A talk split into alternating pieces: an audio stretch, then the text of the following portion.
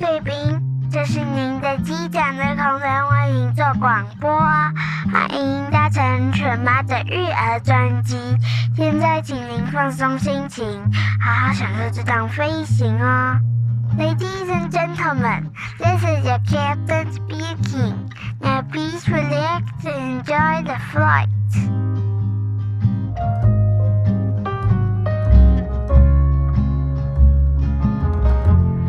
Hello，大家好，我是犬妈，欢迎光临犬妈的育儿专机。你知道人人其实都很爱听故事，因为故事就是大脑的语言吗？而说到了说故事高手呢，当然就要请到我的好朋友台湾麦克的春天阿姨，让我们欢迎她上机。哇，好开心哦！在这个疫情不能出国的年代，我今天又来上了犬妈的专机，好像感觉我出国超感动的。哈哈哈，因为我们今天想要来聊聊啊，为什么大人小孩其实都抵抗不了这个故事的魔力呢？在探讨这个原因之前啊，我想要先跟大家分享一个故事。相传古代的印度跟中国之间有一个叫做萨桑国，而这个国王呢，山鲁雅尔呢，他的生性呢非常的残暴又很嫉妒。因为这个王后呢，她的行为不端，所以呢，他后来就把她给杀死了。而他之后啊，为了要报复，他每一天呢，他就再娶一个少女，然后隔天的清晨就把她杀掉。而这个宰相的女儿山鲁佐德，他就是于心不忍，所以他自告奋勇呢，想要拯救这些无辜的少女，所以他就跟他的爸爸说，他自愿要嫁给国王。他的爸爸相当的舍不得，可是他就说他有他的妙计。于是呢，在跟国王结婚之后，他就每一天晚上，他就跟国王说：“我来说一个故事给你听吧，你听完之后，你再把我杀掉没有关系。”可是当他每一个晚上呢，他讲到最精彩的时候，刚好天就要亮了。于是因为这个国王太想要知道结局了。就跟他说：“好吧，我今天不杀你，我明天晚上你讲完，我再把你杀掉。”可是呢，因为他一个故事接着一个故事讲，他竟然讲了一千零一夜，所以呢，当这个国王经过了一千零一夜，也将近三年呢，所以他后来就慢慢的就被他的慢慢呢就被他给感动了，愿意跟他白首偕老。而这一个故事呢，也就是阿拉伯民间故事《一千零一夜》的由来，也叫做《天方夜谭》。所以啊，从这个故事我们可以知道说，大人小孩真的都抵抗不了说故事的魅力耶！真的，讲到这里，我都觉得哇，全妈在讲这故事，又勾起了我小时候的回忆耶。我也常常觉得，有时候我们在看电影啊，或者是我们在看一。部小说，甚至于我们可能在看一幅画，其他的背后啊，都是有很多故事哈。有些也许是传记啊，有些可能就是我们平常生活发生的一些事情，被拍成电影，被写成小说，甚至于被做成绘本。那我觉得这就是故事影响我们最深的地方，也让我们可以一直在心中，好像在心里面住一个爱丽丝的样子。对啊，因为像有一本书啊，我想跟大家聊一聊，它叫做《为什么超级业务员都想学故事销售》。像春天阿姨，我想要请问你哦，如果你今天在你的面前有三颗苹果，它都没有任何的介绍哦，只是要你做选择的话，你会怎么去选呢？假如有 A、B、C 三颗苹果的话，我可能就是觉得顺眼啊，颜色、外观我喜欢的。哦，那如果呢，我今天在三颗苹果上面再加上一点介绍，呃，譬如说苹果 A，它是一般种植的苹果。苹果 B，它是虽然因为没有摘叶子，可是呢，也因此而保存了丰富的营养。虽然外观不吸引人，可是很清甜哦。那苹果 C 呢，是被誉为奇迹的苹果，是由木村先生种植。他为了这个生病很爱吃苹果的女儿呢，在经历了非常多的困难以及被认为是不可能的情况下，以非农药的方式，历经了八年实验培育而成。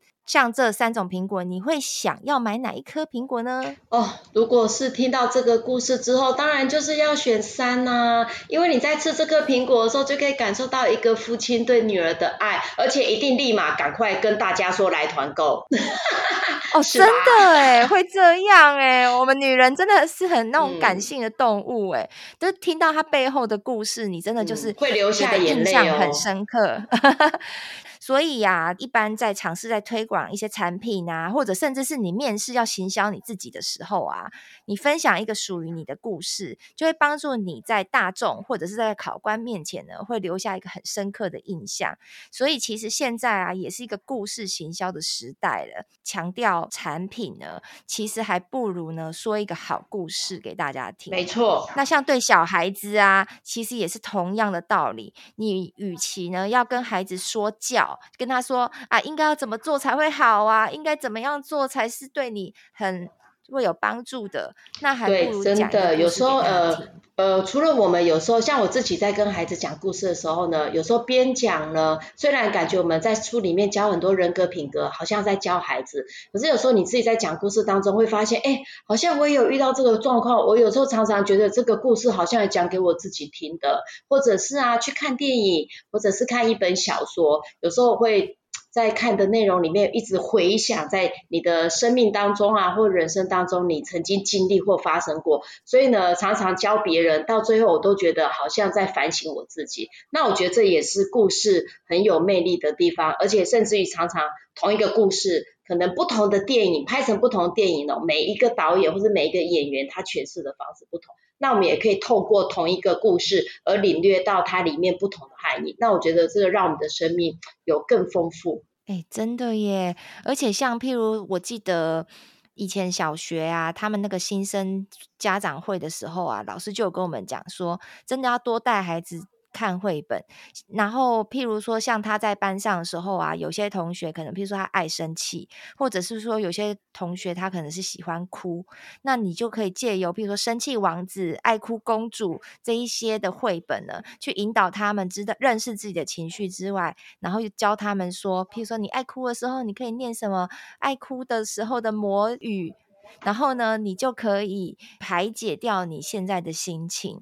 我觉得像这样子，透过不同的故事情节啊，不但去刺激他的大脑，然后也可以让他把自己投射在这个角色里面啊，他能够更有共鸣。对，没错，这呃，以前的父母教小孩方式就是，哎，妈妈说不行啊，我们也我也不敢说要，因为就会被修理这样。但现在的孩子因为很聪明，跟接触的东西很多，所以呢，其实用书啦，我我每次都跟爸爸妈妈。会跟孩子们讲说，你看，我们用书来跟孩子说道理，用书来跟孩子谈人生，甚至用故事哦，来去让他自己产生自省。哈，比如说他自己会跟故事里面的人物啊，会去做一个对比或做一个比较，会自己去回想，我是不是也跟故事里的主角或男主角一样？所以，像我曾经有讲过一本叫做《我的心破了一个洞》，那当然里面故事在讲说，这个孩子啊，他本来是一个呃，很生活很富有，很快乐的，那经过了巨变之后，整个家庭破碎，那他发现他心破一个洞，那就中间呢、故事过程他就找了好多东西来填补，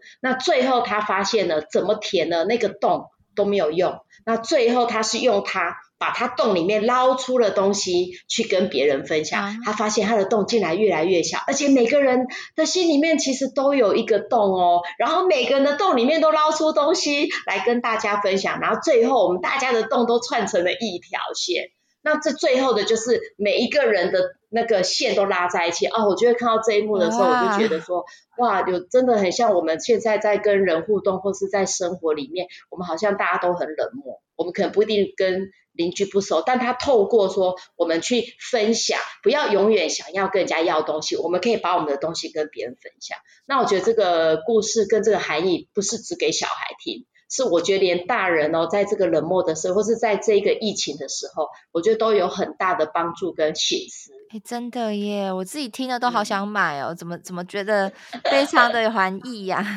很多很多妈妈一直问我去哪里买呀？等等等，告诉你们。真的，对啊，像像那个什么小毛系列啊，它也是，就是只要像小孩子啊，很调皮捣蛋啊，不听妈妈的话啊，或者是一下打破东西，一下子失控的话，我记得那时候你也都教我说，给他看小毛。对，而且那一本书哦，你不能拿它来骂小，因为我曾经拿。拿那本书给我儿子看，跟他说：“你看，你就是小毛。”就儿子就把书藏起来三个月。后来我才发现，不能拿书骂他，要跟他说小毛不乖。然后呢，我们再来问那个我们的孩子说：“哎、嗯，那你有跟小毛一样吗？”那小孩子一定会说什么？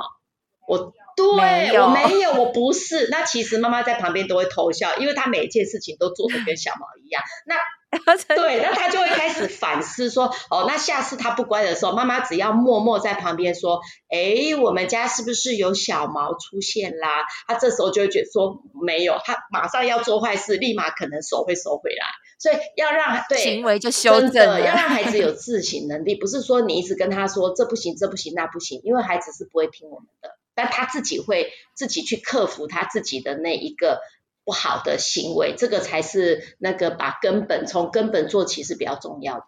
对呀、啊，你要不要再多介绍一下？你还有哪一些绘本是可以类似像这样子？让小孩子可以学到一些品格啊，或者是一些情感面的情绪解决啊，或者什么这样子的。哇，感谢犬妈帮听众谋福利哦，多讲几个对。那爸爸妈妈，或是让我们以后自己再遇到一些困难，那其实故事刚刚犬妈有讲，故事适合。大人也适合小孩。那像我现在要分享这一本叫做《你的心就像天空》。那本来想说，诶，他应该讲说我们情绪啊有各种不同啊，开心快乐啊，或者是什么悲伤。他其实不是诶，他说呢，我们的心呢就像那个天空，常常会有乌云，有的时候是蓝天，有时候是乌云。那蓝天的时候当然很开心啊。那乌云来的时候怎么办？而且这个乌云很可怕哦，有的时候就不走嘞。那我就想说，哇，对，好像我们的心情哦，常常我们都会说，哎，我最近心。心情好低档哦，那小朋友也会说：“妈妈，我心情不好，我我我不想上课。妈妈，我心情不好了。”所以，我们有时候乌云来的时候，就像我们的坏心情来的时候，该怎么办呢？那里面就跟我们讲啊，哎，你心情不好的时候，你有几个方法，你可以面对它。第二个，你可以打伞。挡住它。第三个呢，你还可以去想哦，那乌云在这里呢，那我就跟乌云在一起好了，我先不管它。等等呢，我来想一些快乐的事情，然后慢慢把乌云，让把乌云逼走，然后乌云呢看到你太开心，它慢慢就会飘走了。那我就在想说，哎、欸，好像我们大人自己在工作里也常常那个 Monday Blue，到礼拜一要上班，超级 Blue 的。那这时候怎么办呢？乌云就来了，而且感觉这乌云蛮大片的，而且可能还狂风暴雨，里面还闪电啊。那这时候呢，我们要面对它，还是我就还是认真工作，还是呢，我找一些快乐的事情，比如说可能下午可以来一杯咖啡啊，买一个甜点啊，让自己的心情可以愉快。那这里面就在讲哦，当我的心像天空的时候。有时候清澈，有时候有乌云般的想法，让一切变得很黑暗。那面对乌云，我们可以怎么做？那我们可以问问孩子，也可以问问我们自己哦。我觉得这个真的很感人。对呀、啊，我觉得这一套书的那个绘本啊，感觉寓意都很深诶，感觉不像是说哦，只是表面上就是给孩子看而已，真的都是其实大人自己也都会想很久诶。大人自己可能都会自己觉得说哇。他好像是在点醒我，就是心中的某一个想法，哎，哎，会耶！犬妈一开始跟我们讲说，你看那个国王听那个故事，听到他这个人，他就把他放了。这故事也让人可以改变我们的信念啊、想法，或是我们一些生活里面的全部。所以我觉得常常不足啊，或者是心情不好，或是感到迷惘的时候，有时候来看看孩子的绘本，我觉得是一件很快乐的事情。对，而且像我发现啊，嗯、我有时候跟小孩子共读绘本啊，有一些那个情节，他可能真的是比较感人，然后小孩子啊，他自己知道说。这个情节他可能已经有点快要 hold 不住了，因为他太过悲伤了。他可能在讲一个，比如说，嗯、呃，狮子妈妈因为为了保护他，然后后来被猎人给射杀的的一个故事。好了，然后呢，他会看到一半，他就会说：“我不要看了。”因为他这个其实就是一种共情的表现。共情其实它就是一个心理学用语呢，它就是也跟共感，或者是也有人叫做同理心。它就是呢，当你在说故事的时候，它其实就会被带入了那个情节里面，然后呢，他会把自己设身处地的去把它。投射在上面，所以当他自己可能也会觉得说：“哦，万一我今天是那一只狮子妈妈的宝贝，然后结果我的狮子妈妈居然就是为了保护我被射杀了，然后他自己就会觉得他没有办法再承受下去这个结局，所以他后来他就会选择说：我不要听了。所以这也是可以代表让人家知道说，在。共读的这个过程中呢，其实真的是有办法让小孩子去产生这个同理的一个现象，所以呢，变成你在共读的这个期间，不只是这一些绘本，任何的绘本，你只要让它能够产生同理之后啊，它就会有一种神奇的魔力，对不对？哇，听全妈讲故事，我觉得你比我还厉害耶。我这样听你讲故事，我也觉得很感动。我 突然觉得说，虽然我年纪也有一把了，这时候想起妈妈，我的哇，突然整个投入到里面。我觉得共感这件事情，像你你在讲，我就想到一个，我之前讲过一个奶奶的记忆。那我记得那时候听完全妈，你也很感动。他讲就是老人失智症。对。对。那他其实这本书主要传达的意思是说，我们要认识自己与家人在家里面的角色。哦，很棒。那当然里面讲就是奶奶失智嘛。那本来他跟孙子很好，那因为奶奶失智以后有很多失控，比如说原来会做的变不会做啦，然后他必须要去那个，我应该应该讲说要去养老院，他被送去养老院，因为家里的人没办法照顾他。那那么小的孩子，他觉得为什么奶奶要搬新家？爸爸就说他搬新家。那后来他们去养老院看他的时候，发现奶奶在养老院过的生活也不错，然后呢也会一样跟他玩。那这个孙子为了不要让奶奶忘记他，他就把以前跟奶奶的照片啊东西，就做了一个叫奶奶记忆箱。然后呢，他说以后奶奶如果忘记他，真的完全忘记他的时候，这些东西会让奶奶就算想不起来，他也知道这个照片里面有他跟小孙子一起的。所以其实这个故事我看完之后就发现说，哇，有时候我们怎么让孩子，比如说我们都希望孩子可以孝顺，哦，要孝顺，孝顺是一个很抽象的。意义，可是我怎么透过这个故事来教孩子？所以将来有一天我们也失智的时候，是不是我们的孩子他会愿意，就算把我们送到养老院，我们需要特殊的人照顾，他会来看我们？我觉得这个亲情的连结很棒哎，所以这本奶奶的记忆里面就是把这一块，然后最后的 ending 就是他跟奶奶一样在喝下午茶，然后呢，他跟奶奶说他下次还要再来看他。那我觉得那个亲情的连结，就是即使我们不在同一个地方啊，而且奶奶已经渐渐忘记他们，但是我他们会记得奶奶。我觉得这个故事是串起了我们亲子三代的那种感情的连结，我觉得是超棒的。贵宾，如果你喜欢我们今天的 podcast 呢，请给妈咪五星好评。别忘了订阅追踪哦，也欢迎你赞助我们喝一杯牛奶哟。Ladies and gentlemen, if you enjoy our podcast, subscribe and give us five star reviews. To sponsor us a glass of milk. Thanks very much. 哎、欸，我觉得这个议题还蛮跟得上流行的哎。我记得以前好像很少有这一个议题的绘本，嗯、对不对？对，这个是很新的，的话题、啊、这是很新的绘本、嗯、才会有这样子的议题的探讨啊。呃，国外他们其实，在情感上已经很进步，就这些书在国外可能就是很十几年前他们就有这样的绘本，那我们台湾是比较慢才把这样的绘本进来。慢慢对，但是我觉得都有在进步了，就是我们的孩子或父母也都透过这些绘本啊，慢慢都会建构很多，比如说我们以前很难启齿的话题啦，包括性啊，包括亲情，像我们我爱你都说不出来，你看像我们讲我爱你跟吃饭喝水一样，这个我觉得是一个很大的进步。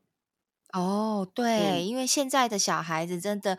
我们都常常都是让宝贝宝贝的叫。以前我在未婚的时候啊，我听到我那时候的男朋友，他可能就会说：“哎呀，我的姐姐啊，他对他的小孩都是这样宝贝宝贝的叫。”我那时候就觉得说：“哈，怎么会叫自己的小孩叫这么肉麻？”那时候都自己很难想象，哎，就自己当妈妈之后，真的就会觉得哦，每天都是觉得都是宝贝宝贝这样，真的会这样子，的就是把肉麻当成没有那个有趣，没有当日常。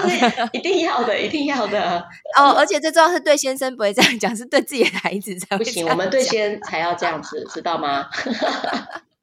太好笑了，因为我有研究啊，其实。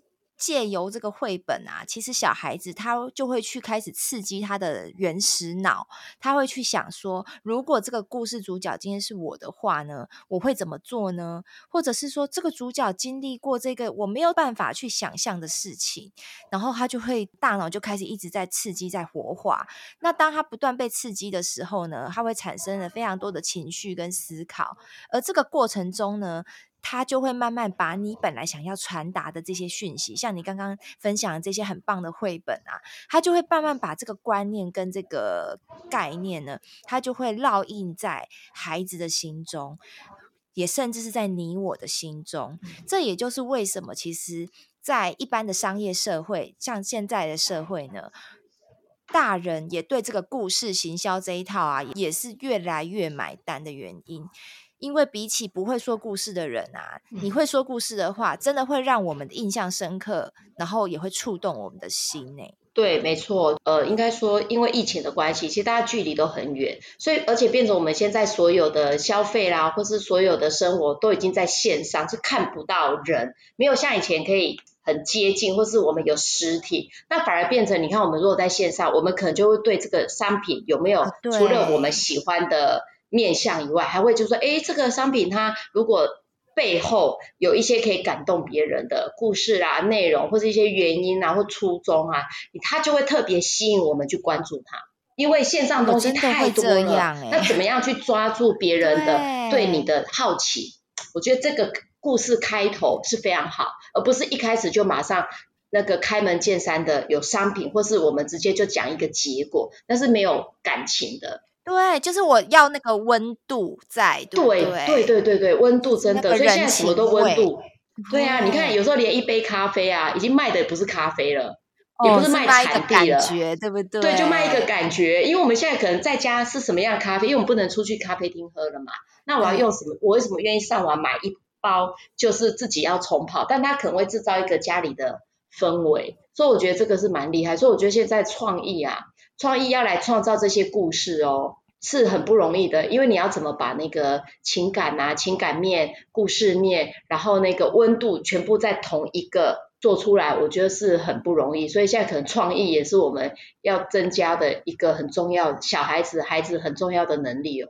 对，这个真的是要从小培养，嗯、对不对？而且我后来发现啊，只要你小时候啊是听故事长大的孩子啊。他真的长大之后哦，他会比较成为愿意为孩子说故事的爸爸耶。因为我后来发现啊，身边的朋友，假如是那种爸爸，真的就是那种对小孩子就是有那一种说睡前故事的习惯啊。通常他们真的都是在一个充满爱中的家庭长大的，因为他就会说，我的妈妈从小也是这样子念故事给我听的，所以他会觉得他念故事给他的小孩听是非常自然的事情，而且这是他想要做的，因为他想要把这个情感去传承下去。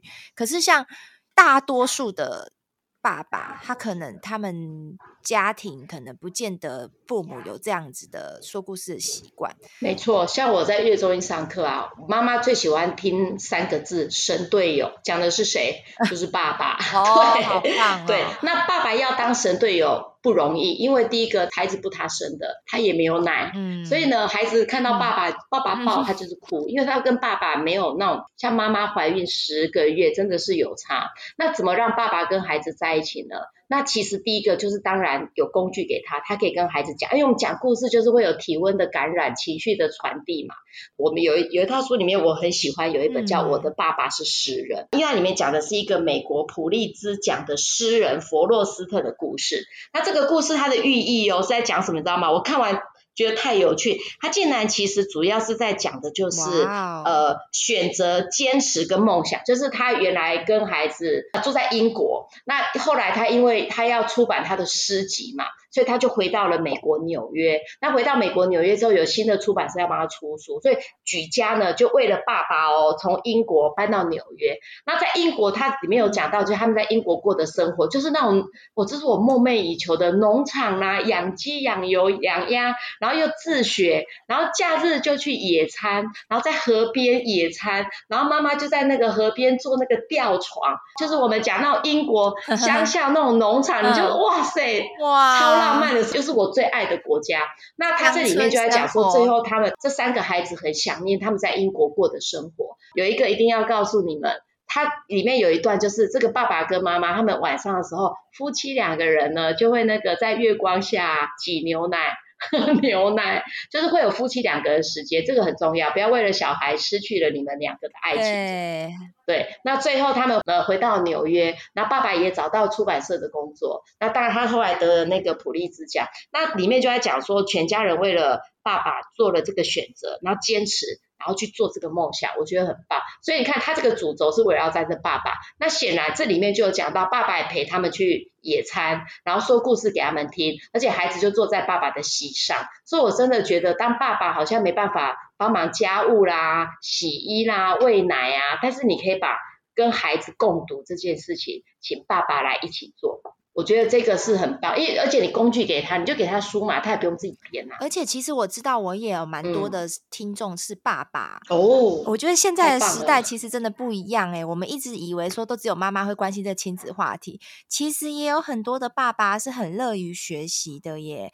所以啊，我看有那个研究指出啊，由爸爸来亲子共读，其实往往效果是更好的耶，你知道吗？不过以现在来讲，其实哦，在家庭里面，我们都觉得妈妈是最重要，对不对？但在国外，他们有一个研究哦，其实爸爸在这个家庭，妈妈代表的是生理需求，那爸爸代表的是精神的支柱，所以一家之主是爸爸。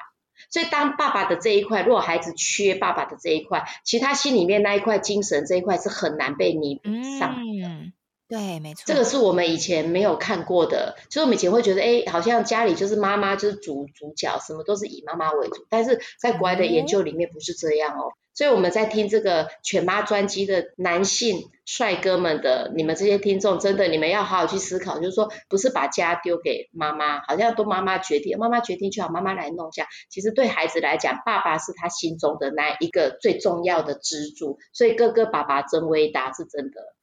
而且我后来有发现，就是到现在可能身边的小孩子有一些就是九岁十岁，就是已经长比较大的。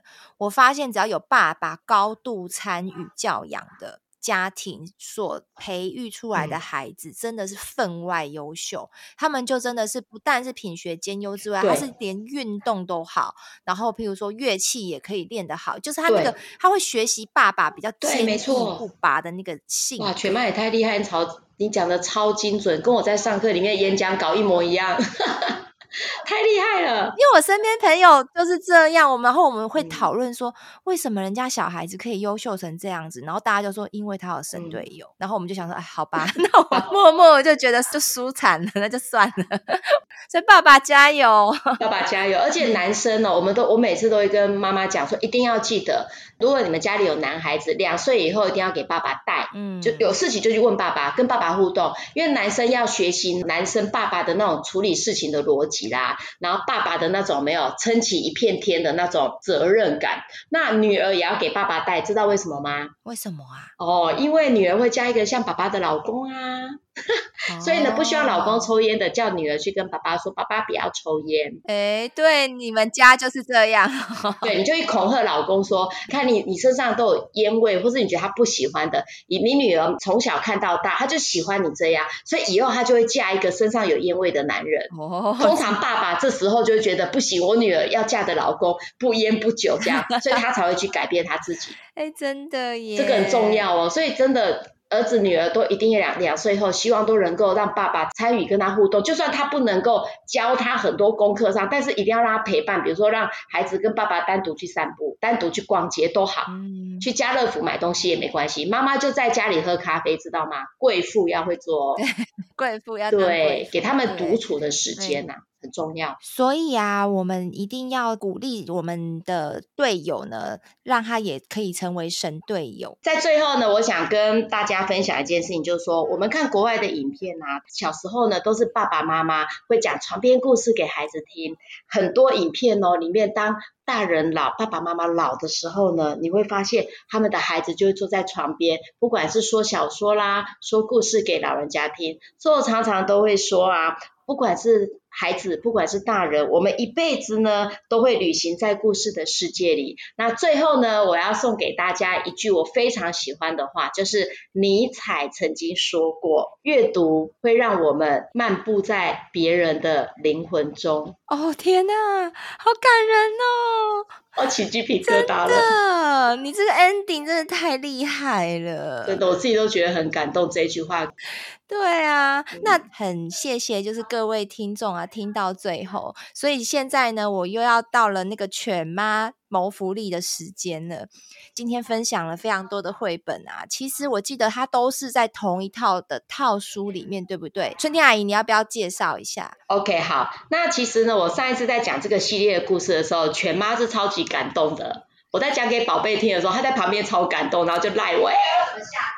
对，这个到底是什么书啊？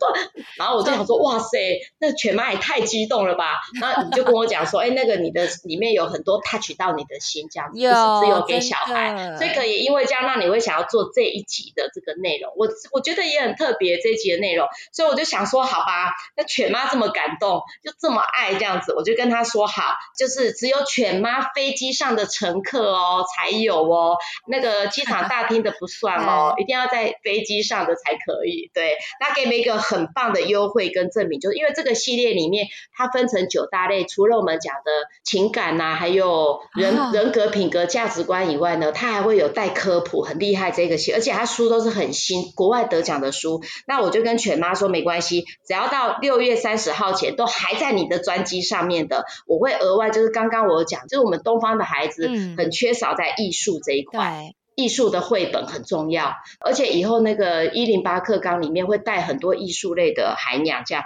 所以呢，只要呢在六月三十号犬妈专机上面的乘客呢，我就会让你们就是订购这一套书，除了会用国际书展一样的优惠价以外，我会另外再送你们艺术还有节庆。像端午节、中秋节，然后也是得奖的绘本各一本，然后让你们可以除了一般的故事以外，我们还可以帮孩子扩大他的领域，艺术，还有我们讲的节庆、人文、传统这一块。那这一套是有几本书啊？它总共是五十本，我记得全部都是得奖，然后平均一本书两百出头而已。那真的很便宜耶，很便宜，比你外面在买的书还要便宜。对，然后最主要是它有里面有导读，还有呢，春天老师会说故事哦。哦，对。像刚刚这样讲故事给你们听哦，就是春天阿姨她其实都会有那个线上带读的，嗯、对，说故事。说故事的这个服务，所以呢，你也不用怕说你不知道怎么跟孩子共读。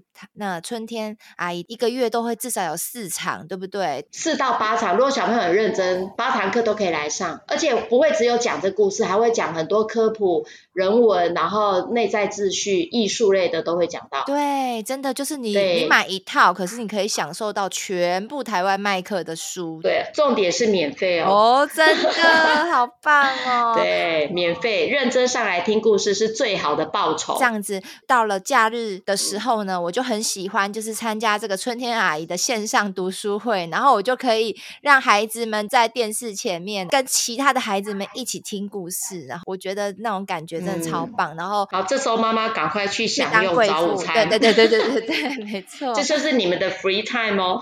所以呢，就是全妈的听众朋友们也不要错过这一项优惠。那今天呢，我们就先到这边啦，我们也就准备要下机喽，拜拜，拜拜，下次见。各位贵宾，我们即将降落，希望你们喜欢今天的内容，下次要再来听哦。再见，Ladies and gentlemen, now we are ready for landing. Hope you liked today's podcast. See you next time. Bye bye.